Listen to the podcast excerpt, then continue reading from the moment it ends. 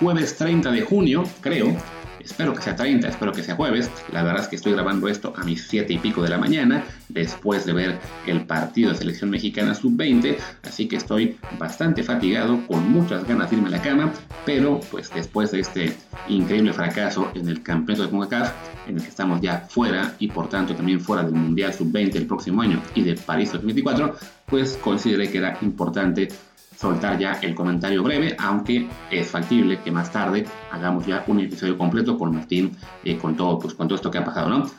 Antes de seguirle, les recuerdo que yo soy Luis Herrera y que este programa está en Amazon Music, Apple Podcasts, Spotify, Google Podcasts y muchísimas apps más. Por favor, suscríbanse a la que más les guste, de preferencia Apple Podcasts. Y ahí les pedimos también que nos dejen un review de 5 6 con comentario para que más y más gente nos encuentre. Y también que sigan el canal de Telegram, arroba desde el bar POD, desde el bar pod donde pensábamos pasar los partidos de la selección sub-20, la semi y la final, pero pues no se va a poder porque no estarán en esas rondas. Al menos pasaremos, yo creo, lo que será la Fórmula 1 este fin de semana y en las próximas habrá muchísima actividad donde también podemos ahí compartir con ustedes transmisiones y evidentemente estos episodios, columnas, colaboraciones, etc. En fin, hablemos del México-Guatemala. Trataré de ser breve y de separar esto en tres, en tres campos. Uno, ¿qué pasó en este partido?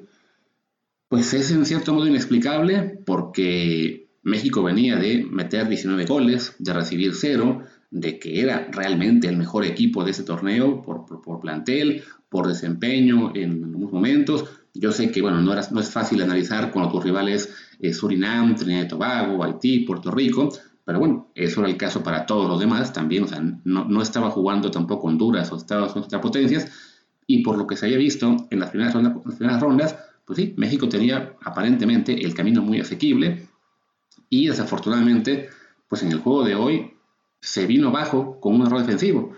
Sí es cierto que no habían logrado avanzar mucho en el primer tiempo, o sea que tuvo mucha posesión, no, sin generar muchas llegadas de, gran peligro, pero esto no era algo nuevo. Ya habíamos visto en otros partidos que a México le podía costar quizá un poco eh, pues arrancar, pero una vez que abrió la lata, pues ya, el, pasó contra Puerto Rico, ¿no? El primer gol tardó mucho en llegar y al final se ganó 6-0, ¿no? Contra Haití había, habido un aviso de, de, lo que puede ser la inoperancia ofensiva, pero se pensó, bueno, era el, el equipo B, eh, es normal, ¿no? Además, bueno, con todo y que este torneo, digamos que el equipo tuvo preparación eh, en varias giras y demás, pues es normal que no, todavía no se tenga un, un nivel de juego espectacular, ¿no? Entonces, me parece que lo de hoy es más un accidente que, una consecuencia de 50.000 factores de los que ahora hablo. Ojo, no estoy diciendo que esto no tenga ninguna culpa la federación o que Luis Pérez sea eh, un gran técnico, no. Simplemente creo que en lo que es el análisis en frío del partido de hoy y de la derrota en Guatemala, me parece que ha sido una, una derrota muy circunstancial. O sea, no es que Guatemala sea mejor, no es que este equipo mexicano esté compuesto por jugadores sin talento o que no merezcan estar ahí.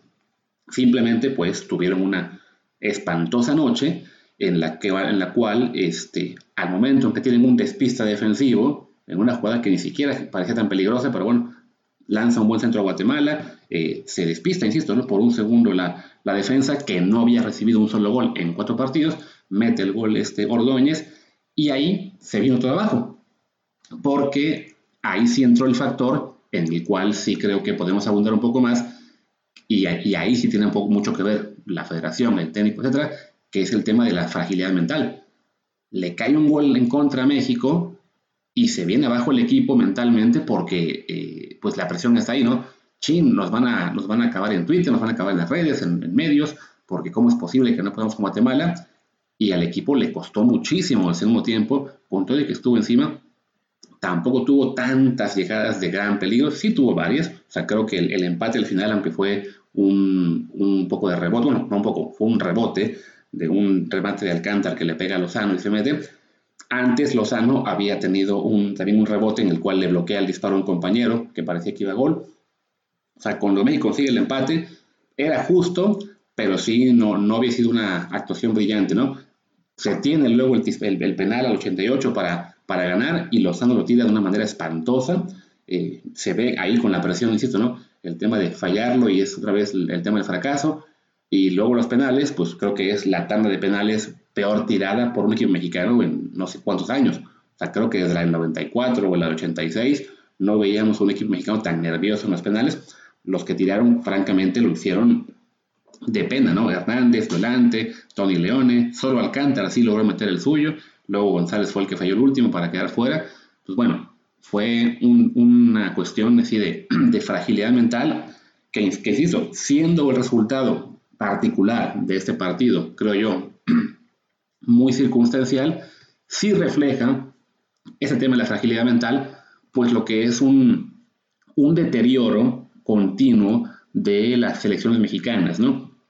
Comentaba en Twitter de que es algo que estamos viendo desde, desde la era Osorio, que con todo de que yo fui un defensor del, del profe Osorio y de que me parecía que, tenía, que hizo un buen trabajo, no se puede olvidar, claro, que también fue un, equipo el suyo, al cual cuando le pegaban, le pegaban durísimo, ¿no? Y tenía una mandíbula de cristal y se derrumbaba todo, ¿no? Le pasó contra Chile en la Copa América 7-0, le pasó contra Alemania en el 4-1 en las Confederaciones y le pasó contra Suecia en el Mundial con el 3-0, ¿no? O sea, un equipo que cuando había presión y cuando había una adversidad no tenía forma de levantarse, ¿no? A diferencia de lo que habrían sido equipos mexicanos del pasado, ¿no? Que a lo mejor a veces ganaban, a veces perdían, se quedaban también en cuarto partido, pero que nos dieron actuaciones muchísimo más sólidas y sobre todo remontadas, eh, partidos así, digamos, de estar orgullosos, no sé, en Copas América hubo partidos en los que a lo mejor Perú, Ecuador nos tuvieron nos iban ganando, les remontamos, le ganábamos a Uruguay, le hacíamos varios partidos a, a Brasil o a Argentina, a veces perdíamos, pero la sensación que daba la selección mexicana era muy diferente a la que hemos visto, insisto, desde la Copa, desde la era Osorio y ahora con Martino, en la cual una vez que nos meten un gol, ya parece que no vamos a lograr remontarnos. De repente lo hacemos ante una Jamaica o, o a Canadá le empatamos, pero la verdad es que ya nuestro optimismo, una vez que cae el gol del rival, se vuelve cero, ¿no? Ni se diga si Estados Unidos o ni se diga lo que nos ha pasado, por ejemplo, contra Uruguay en ese amistoso hace poco, ¿no? Y ahora esto pues también ha permeado a selecciones menores con el tema de que, bueno, pues una adversidad, el primer gol recibido tras 19 anotados y el equipo no pudo con esto, ¿no? Entonces ahí sí creo que es un tema en el cual se tiene que analizar qué pasa, ¿no? Y no, y no quiero caer en los lugares comunes que ya estoy viendo en Twitter, eh, con los temas del ascenso y descenso y de que se exporta, eh, de que hay muchos, muchos extranjeros en la Liga Mexicana y que no se comiten libertadores. O sea, creo yo que todo eso evidentemente sí tiene eh, aspectos negativos y que influye en lo deportivo. Sí me parece que si se perdió hoy contra Guatemala, no fue porque no juegos libertadores. Si se perdió contra Guatemala, no fue porque no haya ascenso y descenso. Si se perdió contra Guatemala, no fue porque haya repesca. Pero todos esos factores sumados, sí hay que decirlo, pues parecen estar poquito a poquito minando lo que es la competitividad del jugador mexicano, sea de selección mayor, sea de, sea de selecciones menores, sean los de clubes. O sea, estamos viendo cada vez menos clubes mexicanos o selecciones mexicanas capaces de enfrentar adversidades, ¿no? Y, ahí sí es algo en lo cual la federación, la liga, se tienen que plantear el, ok, ¿qué está pasando, no? Porque a fin de cuentas, eh, es cierto que, muchas de esas decisiones que ha habido en la Liga Mexicana han sido, al menos en teoría, pues con fines, este, digamos, positivos a largo plazo, ¿no? O sea, todo ese tema del ascenso y no descenso, de la certificación, en teoría al menos busca, bueno, que sea una liga mucho más estable económicamente, que ya no haya equipos como Colibríes, como, como este, Jaguares, como el Veracruz de Curi, sino que sea una, liga mucho más firme en lo económico y que ya no haya tantos equipos debiendo quincenas a cada lado, ¿no? Y aún pasa de vez en cuando, ¿no? Creo yo que el tema de la, de la, de la, certificación, por ejemplo, para no ascender de segunda expansión, parte de la razón puede ser buena en cuanto ok, no, que no queremos dineros este, oscuros entrando a la liga, ya recordamos los casos de Irapuato y Querétaro hace unos 20 años, pero también, bueno, todo eso está generando un clima, creo yo, de, pues, de rechazo y, en cuanto a la afición y la prensa y también pues de generar este, suspicacias de, bueno, ¿por qué todo esto que se hace parece siempre beneficiar a los mismos, ¿no? Y creo yo que más allá de que algunas cosas se puedan justificar o no, este clima de rechazo que menciono es también parte de lo que está generando el ambiente en selección y la fragilidad del club, del equipo, perdón. O sea, que los jugadores mexicanos saben que cualquier eh, a, a, que haya, se les da encima a todo el mundo, ¿no? porque hay un, clima en el cual los aficionados mexicanos, si bien dicen que quieren el quinto partido y que quieren que México gane, y que quieren que nuestro club sea campeón de la Conca Champions o que vayamos a Libertadores a competir, también hay una gran cantidad de fans que parecen estar ya, digamos, esperando con, con ansia el momento en que a México le vaya mal en el fútbol y también otras cosas, pues para, para, para festejar, para celebrarlo, para, para lanzar bombas ahí en Twitter y, y, mandar mal eso. Y bueno, entonces eso es algo en lo cual la liga tiene que también reflexionar si todo esto que están haciendo a nivel administrativo, que puede o no tener una influencia directa en lo deportivo, y creo que la tiene, aunque no tanta como algunos dicen en las redes, pero sí tiene una influencia mucho mayor en lo que es la relación con el aficionado y el ambiente alrededor de, los jugadores mexicanos, ¿no? O sea, yo, yo creo que ahí sí es un punto en el cual México tiene que reflexionar lo que es la Liga y la Federación, porque esta espiral, ¿sabes? este clima negativo y estos resultados malos no van a parar de un día para otro, ¿no? O sea, la afición está cada vez más eh, de malas, no hay unas perspectivas muy buenas para el Mundial, Creo que si bien nos va, llegamos al cuarto partido, porque Polonia no es un rival tampoco tan fuerte, pero pues si hoy nos echó Guatemala en el sub-20, no hay tampoco para estar tan ilusionados con que, nos, con que le podamos dar a Polonia en el Copa del Mundo, ¿no? E incluso si lo hacemos, las esperanzas de ganarle a Dinamarca o Francia son casi cero, ¿no? Entonces sí, estamos hablando de una época bastante triste, bastante oscura de la selección mexicana a nivel mayor eh, y que también está empezando a aprender en juveniles.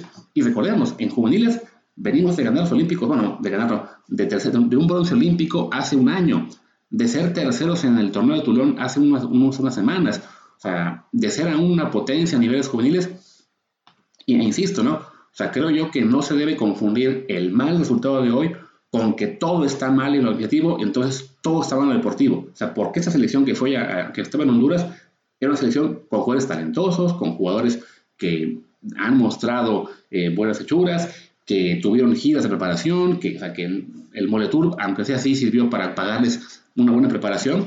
Y sí, el fracaso es monumental, pero insisto, el resultado particular de hoy me parece más consecuencia de, un accidente de los que pasan en el fútbol que el decir, no, no, es que todo esto alrededor nos llevó a perder con Guatemala.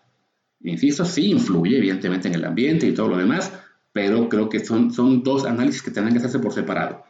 Y bueno, pues ¿qué, qué sigue para México en temas por esta eliminación? Pues que no vamos a tener sub-20, que el año que viene, y no vamos a los Juegos Olímpicos del 24, aunque este equipo, pues la, la gran mayoría no hubiera ido, porque para entonces serán jugadores sub-21 y los Olímpicos son sub-23, entonces se acabaron jodiendo dos generaciones en un solo torneo, y a esto hay que sumarle que, bueno, no hay este, para el siguiente mundial tampoco eliminatorias porque somos locales. Entonces sí, en temas de preparación competitiva de cara al Mundial 2026, le pinta ahí la cosa muy, muy mal a México, ¿no? Y pues nada, esperemos que, que, la federación y la liga tomen cartas en el asunto para bien, lo cual veo poco probable. Y, y, nada, pues va a ser esto una semana dura, bueno, una semana, un mes, un año, ya esto, esto va de la, de la patada para el fútbol mexicano en un rato.